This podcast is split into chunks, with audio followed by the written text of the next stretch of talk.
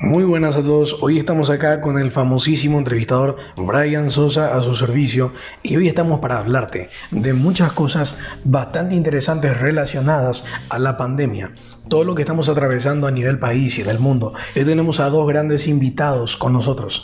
Con ustedes su servidor Brian Sosa, que estará entrevistando a los señores Ignacio Castro y Samuel Proaño, relativos a todo este tema de la pandemia 2020 y cuyas eh, huellas, eh, marcas, digamos, sentimos hasta ahora. Espero que la pasen de lo mejor en su espacio Los Tres Jinetes.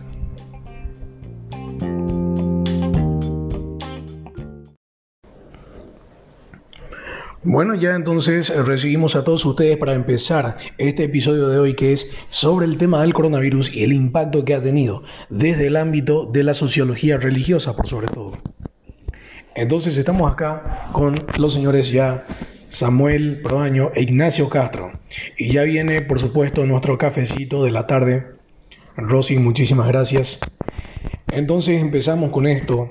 Y la gente tiene esta duda de que mucho de esto puede no ser cierto porque, digamos, hay personas que han tenido y dicen, a mí no me hacen nada, absolutamente nada. Sin embargo, hay otras personas que las vemos internadas en el hospital. Y entonces vamos al hospital y es completamente otra realidad. A eso se suma, por supuesto, la crisis sanitaria propiamente que tenemos acá, pero que ahora más que nunca se nota, digamos, en el tema de que faltan los medicamentos, pero no solo faltan, entonces es fruto de la corrupción y la gente evidentemente está cansada de eso. ¿Qué opinan ustedes, muchachos?